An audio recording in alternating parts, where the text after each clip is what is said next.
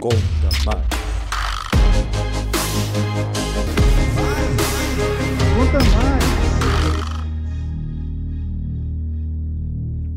Profissionais da contabilidade, boa tarde. Sejam todos bem-vindos ao Conta Mais, o podcast do Conselho Federal de Contabilidade. Eu sou Fabrício Lourenço, repórter do CFC, e toda quarta vou trazer temas de interesse para a classe contábil e toda a sociedade. Hoje temos a honra de receber uma, a maior referência em educação financeira no Brasil. Mestre em Finanças pela Universidade de São Paulo, graduado em Administração Pública pela FGV em São Paulo, é consultor, professor, palestrante e autor de 16 livros com mais de 3 milhões de exemplares vendidos. Entre eles, o best-seller Casais Inteligentes Enriquecem Juntos, que deu origem aos filmes da franquia Até que a Sorte nos Separe, a primeira trilogia da história do cinema brasileiro, e foi eleito pela revista Época um dos 100 brasileiros mais influentes. Seja muito bem-vindo, Gustavo Cerbasi.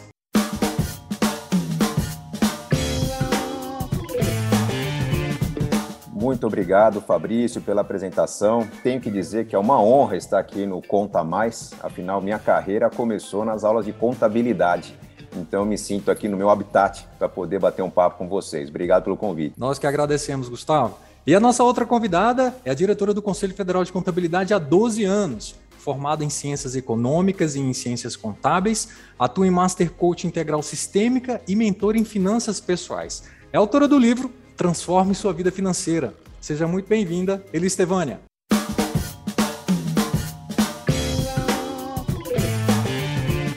uma grande alegria estar aqui compartilhando esse espaço com o Gustavo. Muito obrigado, Fabrício. É muito bom estar aqui hoje com vocês. Muito obrigado pela sua presença. Gustavo, o tema do nosso podcast é escolhas inteligentes para o seu bolso e sua vida.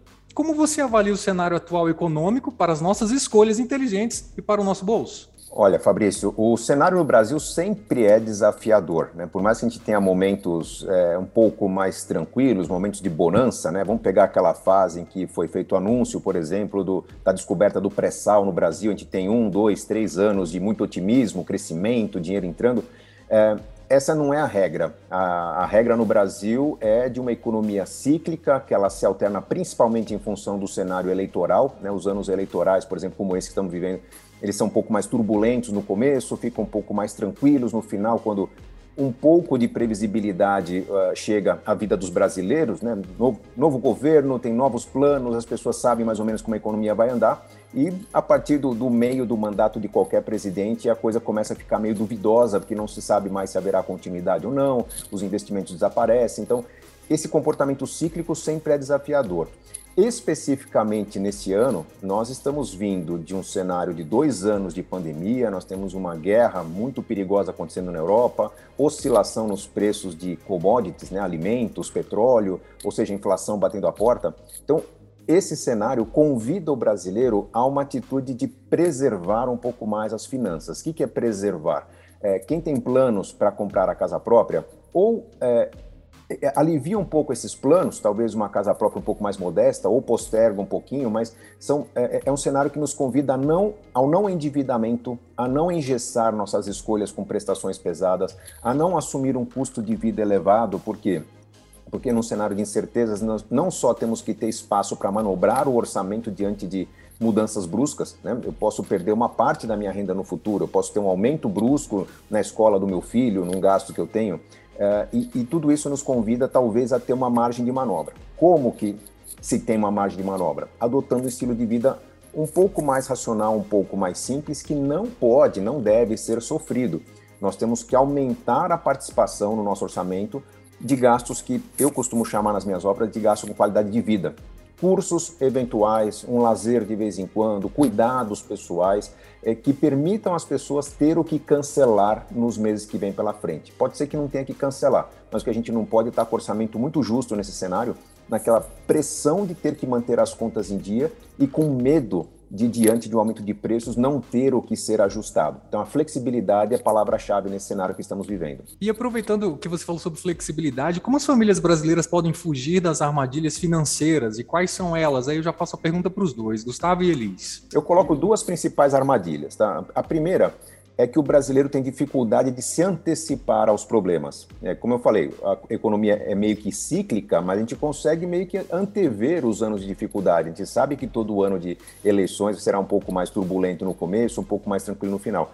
Só que o brasileiro não tem o hábito, por exemplo, de praticar o orçamento doméstico. Orçamento que não é controlar o que se gastou, é com base no que se gastou, projetar o que vem pela frente. Então é incrível como todo brasileiro vai argumentar no fim do ano que se endividou porque gastou muito no carnaval, por exemplo, como se carnaval acontecesse uma vez na vida, né? o cometa Halley na vida das pessoas. Muitos, muitos brasileiros vão argumentar que se endividaram porque nas férias escolares do filho tiveram algum gasto extra, como se não tivesse férias todos os anos.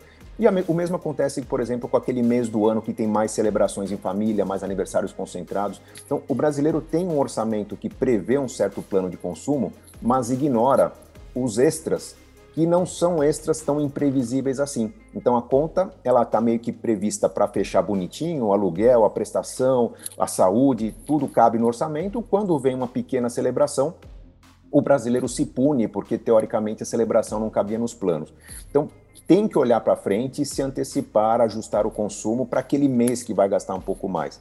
E temos que ter também uh, uma predisposição a buscar um conhecimento contínuo, porque uma economia em transformação como a brasileira tem sempre muita novidade. São investimentos novos, são formas novas de se endividar, são muitas armadilhas que chegam por e-mail, por WhatsApp, e as pessoas acabam caindo com muita frequência, às vezes em golpes, às vezes não são golpes, mas são más escolhas que poderiam ser evitadas se a pessoa se, se, se informasse.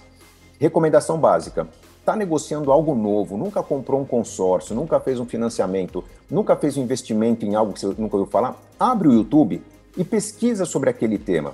Ah, mas tem muito charlatão que fala sobre diversos temas. Então, confia em alguém, confia no Gustavo Cerbasi, ponha lá. Eu quero aprender sobre criptoativos barra Cerbasi. Você vai ver um especialista falando sobre o tema, porque tem muita gente responsável falando sobre diversos temas para orientar as pessoas. Então, se antecipar e se informar são dois caminhos importantes para evitar grandes armadilhas no Brasil. Ele, Estevânia? Eu entendo que essas soluções imediatistas precisa, a gente precisa de ter muita, muita cautela, muito cuidado, manter a serenidade. Precisamos de ter criatividade para é, baixar o nosso padrão de vida com é, com, é, trazendo para nossa família é, com criatividade é, proporcionar lazeres que a gente possa ter um, um, com pouco dinheiro, com pouco recurso, trazer alegria para nossa família, ter todo um cuidado aí para que essas reformas que a gente vai trazer para o dia a dia da nossa casa, com pouco, com pouco dinheiro, com pouco recurso, a gente pode trazer é, movimentos diferentes para o nosso orçamento familiar. E isso é, a gente precisa de conhecimento, de estudo, de se debruçar e buscar é, novos conhecimentos, né? Com estudos e sempre buscando especialistas que possam no, nos, nos conduzir para caminhos com recursos confiáveis. Eu entendo que é um ano extremamente complicado. A gente tem aí o ciclo de alta da Selic, que está trazendo realmente uma pressão inflacionária muito grande esse ano. É, concordo que é, esses impactos da guerra vão trazer é, um aumento muito forte, tanto das commodities, dos próprios combustíveis, né, ser base. A inflação vai apertar muito, já está chegando aí com expectativa de próxima dos 11%, então isso é assustador aqui para o Brasil. A incerteza eleitoral também vai pressionar essa inflação, e isso tudo vai apertar demais a condição das famílias brasileiras que já estão numa condição de endividamento altíssimo. E isso tudo é, é, é, é traz consequências para o orçamento familiar do brasileiro, é, consequências que, que são é, verdade, são devastadoras, né? Porque chega-se a, a, a, níveis de endividamento que muitas vezes são irreversíveis, né? E as pessoas terminam é, se é, levando as suas famílias a um nível de endividamento que, que muitas vezes levam à falência de empresas e de famílias de forma realmente assustadora. Elis, o Conselho Federal tem um programa de voluntariado da classe contábil. E por meio desse programa, os contadores voluntários ajudam famílias a organizar as contas. Temos aqui no, no Conselho Federal de Contabilidade é, mais de 6 mil profissionais da contabilidade que apoiam as famílias com essa questão de orçamento familiar. Em todos os conselhos regionais de contabilidade, nós temos essas, esses profissionais disponíveis para apoiar e para ajudar essas famílias a se organizarem, Fabrício. Então, isso está disponível dentro dos portais do TFC Voluntário, que possui essa disponibilidade, esses profissionais disponíveis para apoiar essas famílias. Então, é, esse programa ele é uma forma da classe contábil contribuir voluntariamente para apoiar essas famílias nesse momento de dificuldade. Gustavo, o endividamento das famílias brasileiras atingiu um patamar histórico em 2021, de mais de 76,3 3% de pessoas de famílias endividadas. Essas famílias endividadas recorrem mais ao crédito para sustentar o consumo. Essa Sim. forma de crédito é uma armadilha? Sem dúvida, Fabrício, porque bom, é, é fácil entender porque o endividamento está tão elevado. Né? Atravessamos uma pandemia, houve uma série de auxílios, socorros, flexibilidades é, tanto pagamento de aluguel no começo da, da, da pandemia, é, facilidades de acesso ao crédito para aliviar as contas, auxílios emergenciais, mas a questão é que a situação perdurou e quem perdeu a renda, total ou parcialmente, continuou com, com, com, essa renda limitada enquanto os custos vinham aumentando. Estamos num cenário, como a Elis bem falou, de inflação que está elevada e tendendo a aumentar. Então, não só o cenário é grave, como ele me preocupa bastante, porque quem está endividado está pagando juros que são atrelados ou à inflação ou à taxa Selic, que tende a subir para controlar a inflação. Então, a tendência não é que as coisas se acomodem, é que elas piorem. Então, mais endividamento significa mais problemas na vida das famílias. É meio que jogar para o futuro um, uma dificuldade que está agora. Então, tentar mais crédito não é uma forma de aliviar. Uh, o, basicamente, nós temos que entender que quando há uma mudança abrupta na vida das pessoas, né, no caso, pode ter sido uma perda total ou parcial da renda, é, poderia ser o caso, por exemplo, de um divórcio, né, quando há uma ruptura no estilo de vida. Um erro muito grave que as pessoas costumam cometer é de tentar manter um estilo de vida apesar da grande mudança que aconteceu. Por exemplo, se um casal vivia num apartamento que foi escolhido para duas pessoas viverem, com duas fontes de renda, não é razoável que após um divórcio se continue nesse apartamento, um dos dois, tentando manter aquele estilo de vida que foi pensado para dois. O ideal é mudar rapidamente, o quanto antes, para um apartamento mais compacto, mesmo que seja uma situação temporária, é para acomodar o, os custos que têm que ser menores para essa situação de renda que é menor. No caso da crise, também o que é necessário para evitar endividamento é uma reorganização da família. É, se a pessoa já vive de forma muito simples, talvez conversar com alguém, é, algum familiar que também esteja em situação de dificuldade financeira, vamos dividir uma moradia por alguns meses, vamos acomodar essa situação, buscar uma, redu uma redução radical no custo de vida para poder é, se livrar do endividamento, que é um problema que tende a se agravar. Essa é a solução que nós temos que propor para as pessoas agora. Um redesenho do estilo de vida, moradias mais simples, uma, um deslocamento geográfico, talvez uma desurbanização que aconteceu muito no, no, no início da pandemia, que as pessoas foram para é, em direção a, ao interior, ao campo, buscando um pouco mais de, de espaço. Se isso for possível, é uma forma de você reduzir custo de vida sem ter que fazer mais dívidas. É, mais dívida significa mais juros a pagar. Numa situação de taxa Selic crescente, isso tende a fugir ao controle e trazer muito sofrimento. Pode ser que lá na frente a pessoa consiga algum tipo de negociação, algum tipo de alívio nas suas dívidas, mas até chegar lá será muito sofrimento. Até recuperar uma condição de crédito no futuro novamente, também será muito sofrimento. Então, talvez seja mais interessante o, um sacrifício que a gente não chama de sofrimento no curto prazo, que é ter todo aquele trabalho de reorganizar seu estilo de vida, que deve levar talvez alguns poucos meses, mas que torne definitiva a, a, nova situação de vida, que elimine boa parte das dívidas e permita a pessoa respirar por mais tempo, até que a economia se acomode. Estamos vivendo uma pressão inflacionária, sim, mas a tendência é que eh, em algum momento, nos próximos meses, é, essa inflação se acomode e, e a gente volte a ter uma vida um pouco mais fácil de administrar, com custo de crédito um pouco mais barato. Elis, diante do que o Gustavo disse para a gente agora, o brasileiro sabe cuidar do dinheiro? Ai, Fabrício, infelizmente não. É, eu entendo que o brasileiro se afastou muito da educação financeira e o que a gente percebe é que há uma tendência muito grande ao endividamento. E, e o que, que acontece? A gente vê jovens com pouco mais de 20 anos, 25 anos, já completamente falido, completamente endividado. E, as, e, os jovens se endividam nessa idade e estão endividados aos 30, aos 40, aos 50, aos 60 anos. por quê? Porque não há realmente um, um investimento forte em educação financeira. Então, eu penso que precisa de que aconteça realmente o um entendimento do quanto a educação financeira é importante para as famílias brasileiras, para, para que essa mudança realmente aconteça. Né? Nós precisamos que as pessoas consigam investir em educação financeira, é, aprender, trazer conhecimento, colocar seus filhos para estudarem, para entenderem o que é que realmente está acontecendo com o seu dinheiro, para que a gente consiga evitar esses, esses níveis de endividamento que levam a esse sofrimento que o Gustavo falou, né? Porque é, sem conhecimento, sem educação, a gente vai afastando cada vez mais a população desse dessa possibilidade de ter dinheiro em suas mãos. E sem o dinheiro em suas mãos, a população não tem o poder, porque só com o dinheiro é que a população tem poder de fazer escolhas melhores em suas vidas, né? Então essa é a minha opinião. E, Gustavo, você falou sobre o futuro. Como sair das dívidas sem jogar o problema para o futuro? Bom, boa pergunta, Fabrício. A questão é que tem que começar numa estratégia, né? E a estratégia não, não nasce de uma noite de sono, assim, do instalo das pessoas. A estratégia nasce do conhecimento, como bem chamou a atenção a Elise.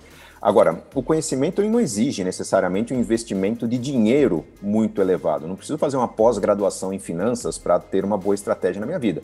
Uh, existe muito conteúdo gratuito na internet, como eu falei. O YouTube é um canal aí com conteúdo vastíssimo sobre finanças. Muitas pessoas, muitos empreendedores, profissionais liberais têm contato com o seu próprio contador e banalizam, subestimam a capacidade desse profissional de dar uma orientação, buscam aquele serviço básico, né, o mínimo necessário para poder cumprir suas, suas, obrigações fiscais, quando poderia, por exemplo, vezes, contratar uma hora consultiva. Olha, estou querendo montar um projeto, buscar uma dívida para financiar algo, para expandir minha atividade. Esse profissional tem uma visão quantitativa sem igual e não importa a, a, formação que ele tem, a, a, formação básica do contador já é suficiente para poder comparar se um empréstimo é melhor que um financiamento, se a estratégia funciona ou não funciona, enfim, uma orientação consultiva que vai custar muito menos do que um curso mais aprofundado. Com conhecimento, a pessoa vai entender que a estratégia ideal para não jogar o problema para o futuro é concentrar o esforço em um período muito curto no presente. É, eu falei que o, o, o, o, sacrifício a ser feito não é sofrimento, pode até ser entendido como um pequeno sofrimento quando a gente reúne a família para, por exemplo, é, colocar uma ação concentrada em mudança de vida nos próximos três, quatro, cinco meses. É, mas tem que ter uma recompensa no final. Eu elenco aqui três as iniciativas, três ações que devem ser colocadas em práticas para eliminar dívidas. Primeira delas, trabalhar mais do que o normal. Talvez, se eu tiver a possibilidade profissional liberal, se eu trabalho por hora, enfim, poder, puder fazer horas extras, eu posso trabalhar no fim de semana, feriados, para sempre. Não, para sempre você vai pôr as contas em dia e destruir sua saúde. Então, talvez vou ter um plano de nos próximos três, quatro meses fazer o máximo de hora extras que eu puder. Segundo passo, vender tudo que eu puder. Tudo que eu uso muito pouco, algum eletrodoméstico, algum tipo de roupa que está parada no armário, é, fazer caixa, mesmo que eu tenha necessidade desse, disso que eu estou vendendo para daqui a alguns meses, eu possa comprar talvez parcelado, mas já sem dívida, já não pagando juros, mas me desfazer de tudo que eu não uso, é, ou até alugar aquilo que eu uso pouco, sublocar, né, arrendar. Eu posso estar com um carro pouco usado na garagem, um fogão pouco usado na cozinha e posso ter um vizinho querendo expandir um negócio de é, marmitas, comidinhas prontas. Então, eu vou tentar fazer o máximo de caixa possível. E vou também, terceira ação que eu proponho, radicalizar as economias. Reunir a família, discutir que nós temos um plano de em poucos meses pagar nossas dívidas e fazer o máximo de economia possível em energia, em telefone, em qualquer tipo de gasto que eu possa economizar. Combinando todas essas iniciativas de fazer caixa com uma estratégia de negociação com meus credores, olha, vou propor aos meus credores um plano dizendo que eu fiz tudo o que eu podia para eliminar minhas dívidas. É, provavelmente eu vou encontrar nos bancos financeiros uma negociação que não é tão fácil de encontrar normalmente, porque as pessoas assumem dívidas e depois vão pedir desconto. O banco não tem obrigação nenhuma de dar desconto se a pessoa está é, demonstrando um certo corpo mole ali, né, uma certa má vontade. Agora, quando ela demonstra que está fazendo tudo possível para resolver o problema, provavelmente encontrará um gerente, um assessor disposto a uma negociação. Então, a ideia é um grande sacrifício no menor prazo possível para eliminar a maior parcela possível de dívidas de forma negociada num tempo muito curto. Se esse prazo é, for estimado em três, quatro meses, eu faria por um mês a mais para, além de pagar as dívidas, juntar um pequeno dinheiro para uma celebração. Um jantar em família, uma pequena viagem, algo que marque o fim desse processo de sofrimento, para que a família não se habitue ao sofrimento. Depois desses meses, tendo quitado total ou parcialmente as dívidas, o alívio será tão grande que eu acredito que já se tornará um hábito na família dar mais atenção ao equilíbrio, às negociações, às decisões mais controladas, para poder ter mais celebrações, celebrações com mais frequência, é, porque esse elemento do, do, prêmio no final é muito importante para ter a família unida e, e, e conseguir conduzir um processo de sacrifício por alguns meses. Elis, vamos falar um pouquinho sobre a famosa bola de neve, né? As pessoas contraem dívidas, mais dívidas, e, e quando percebe, o cartão já estourou, está no cheque especial. Você pode dar algumas dicas, é, se o Gustavo também quiser falar, é, para que as pessoas não entrem nessa bola de neve? Fabrício, eu acho que o, o principal aqui é ter coragem para não. É não é, deixar de olhar de frente para suas dívidas, porque a bola de neve ela só acontece quando a pessoa realmente deixa de olhar é, é, para suas dívidas, né? Ela começa a, a, a não, não, não colocar no papel, a deixar que, que as dívidas se acumulem, né? É, acreditando que no final de, do mês algo mágico vai acontecer, que aquelas contas vão ser pagas magicamente. Então, na verdade, é ter coragem de olhar para suas dívidas, colocar no papel, sentar, conversar. E eu gosto muito de ouvir o Gustavo, porque toda hora você vê que ele fala em família, em família, em família. E é sentar e realmente reunir a sua família e mostrar, olha, nós temos isso de recurso e nós temos essas contas para pagar. E a bola de neve, ela só vai é, parar de acontecer quando você realmente tiver coragem de olhar de frente para o que está é, para a realidade das contas dessa família, né? Então, isso é o que vai realmente destruir essa bola de neve, é colocar tudo no papel. Somando, colocando, é, é, colocando ali da, da maior para menor e tentar pagar da menor, da menor para maior. Essa é a, é a forma como eu costumo é, indicar aqui para os meus, meus mentorandos, né? Gustavo, eu acho que assim a gente consegue planejar um futuro melhor para essas famílias brasileiras. É, eu acrescentaria, Elis, que eu menciono sempre família por uma razão muito simples. Uh, esse efeito bola de neve acontece porque as pessoas vezes não querem é, multiplicar o sofrimento de uma má escolha para os membros da família. Aparentemente não é justo eu ter feito um financiamento errado, ter feito uma escolha errada de consumo e toda a família pagar o preço de um erro meu. Então as pessoas tendem a guardar para si essa má escolha, é, desperdiçando, subestimando a capacidade que a família tem de pensar junto e encontrar soluções. Se alguém aqui, algum dia, propôs a algum filho uma economia para resultar numa viagem, resultar no passeio para um parque daqui a alguns meses, é, talvez já descobriu a capacidade de uma criança de fazer sacrifícios enormes e policiar os adultos, porque ele tem algo muito importante sendo construído.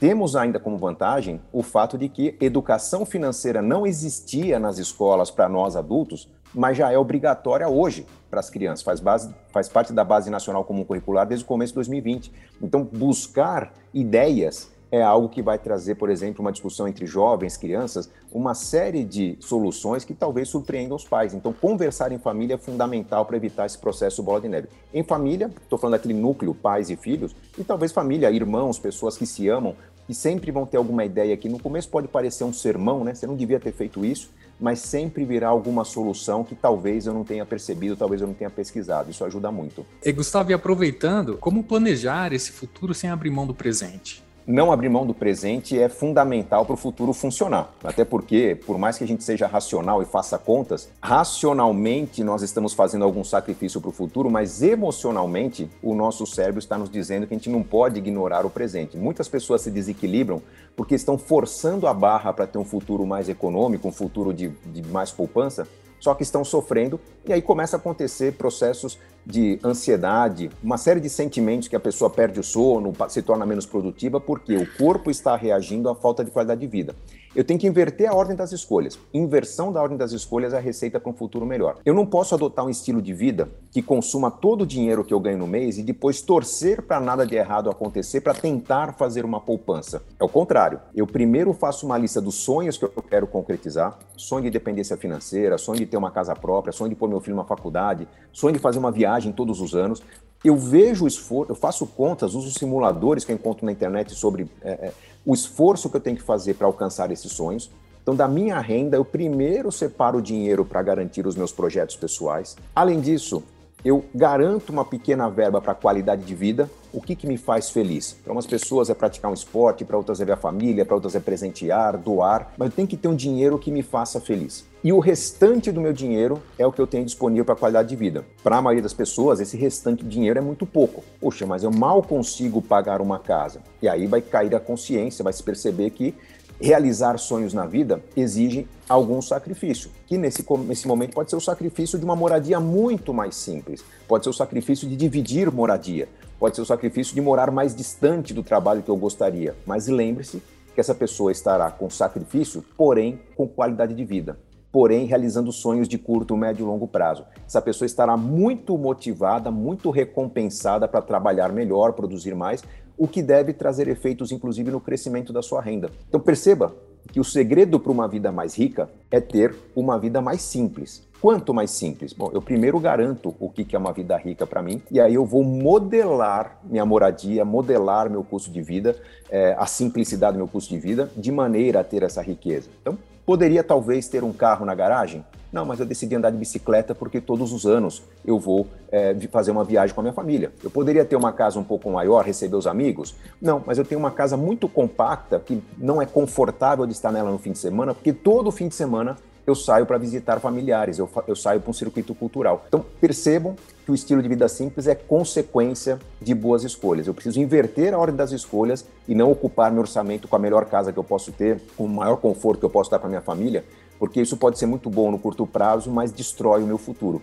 Quando eu percebo que o futuro, cheio de recompensas, exige um presente mais simples, eu vou ter uma vida muito mais rica, sem dúvida alguma. É isso, ó. Infelizmente, o nosso tempo está acabando. Eu poderia conversar com vocês o dia todo sobre esse tema que é tão importante para a sociedade. Muita gente poderia saber o quão importante é ter um orçamento familiar em casa. É, de antemão, eu quero agradecer o Gustavo e Elis por essa aula de educação financeira. É, Gustavo, mais uma vez, muito obrigado pela sua presença aqui no Conta Mais. Eu queria que você deixasse as suas redes sociais, que certamente muita gente vai querer tirar dúvidas. Olha, eu agradeço. Como eu falei, o, o, a rede social onde eu coloco mais conteúdo é o YouTube. Então, se procurar lá, fizer uma pesquisa por Gustavo Cerbasi, vai ter mais de 400 vídeos. Pesquise por tema, use a lupa lá para encontrar o, o, assunto da sua preferência. Vai ter muita orientação sobre essa questão de planejamento do futuro, quitação de dívidas, como montar um negócio, enfim.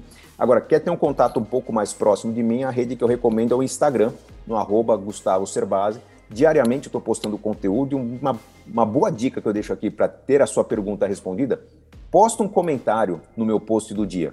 Ali eu estou sempre vendo os posts e respondendo aqueles que fazem perguntas que podem ser lidas pelos outros. Eu não olho mensagens diretas, mas ali é um canal para compartilhar conhecimento. Elis, Quero também agradecer a sua participação aqui no Conta Mais. Muito obrigado pela sua presença. Muito bom estar aqui com vocês, compartilhar esse espaço. Gustavo, uma grande alegria estar aqui com você. Muito obrigada. E para você que está nos ouvindo, o Conta Mais vai ao ar todas as quartas, meio-dia. E eu estou aqui esperando você. Até semana que vem. Tchau.